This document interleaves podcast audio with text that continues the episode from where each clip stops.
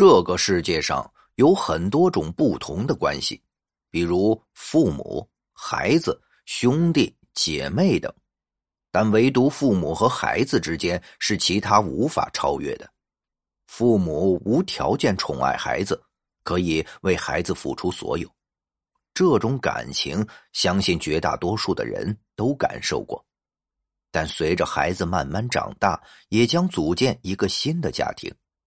这个时候，关系就变得不对等了。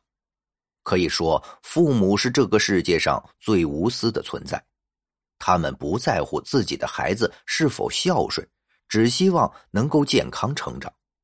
实际上，很多没有当过父母的人无法理解这种付出，但他们当上父母后，或许能明白这种情感。从孩子到父母的转换其实很简单。但并不是所有父母都是爱孩子的，有些不负责任的父母草率的生下了孩子，没有抚养的能力便随意抛弃，这种行为当然会让人唾弃。可到了如今这个社会，这种抛弃婴儿的行为还有很多，希望有一天这种行为能够彻底消失，让世界上没有孩子成为无父无母的弃婴。我国古代是封建社会，在帝王的统治下生存。不知道从什么时候开始，女性的地位大大降低，男女平等在古代就是天方夜谭。亚当和夏娃的故事，相信大家都非常熟悉。夏娃是亚当的一根肋骨所化，这就导致女性成了男性的附属物，千年来一直如此。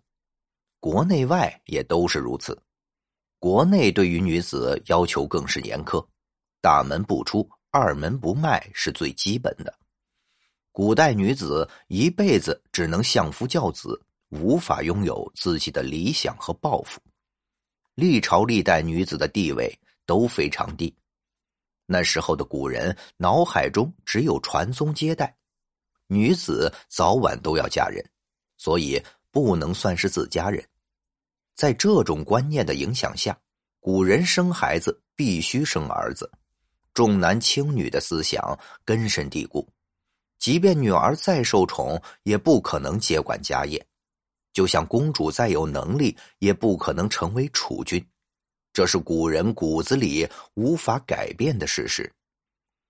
这么多年来，重男轻女一直存在，即便现代已经好很多了，但仍旧存在。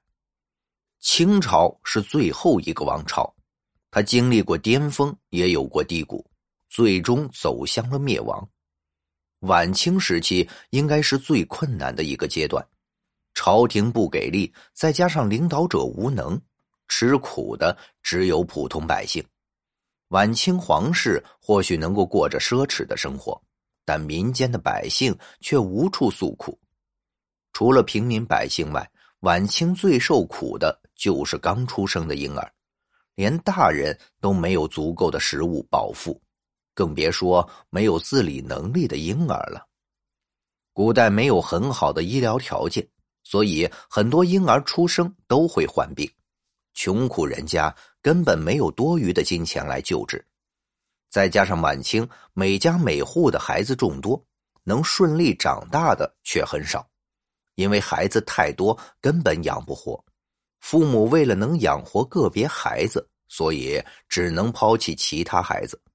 这些孩子生来体弱多病，能养大的几率很小，所以晚清很多地区会有婴儿塔的出现。这些婴儿塔的作用就是存放被抛弃的孩子。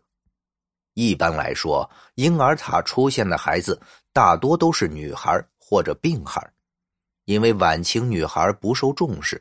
有钱人家或许有金钱养活女孩，但穷苦人家就无法顾及。他们有些残忍的把刚出生的女婴溺死，有些父母实在下不了手，就会把没有自理能力的女婴或者病婴送到婴儿塔中。当然，婴儿塔顾名思义，只是一座小型塔而已，没有人来照顾这些孩子，等待孩子的。只有死亡一种结局。而把孩子扔进婴儿塔后，这些父母就不再过问，任由他们自生自灭。这样会让这些父母心里好受一些，因为或许会有好心人将被遗弃的孩子带回家好好抚养长大。但这种可能性微乎其微，绝大多数被送到婴儿塔的孩子坚持不了多久就死去了。这些出生在晚清的孩子真可怜，根本来不及看一看这个世界，便离去了。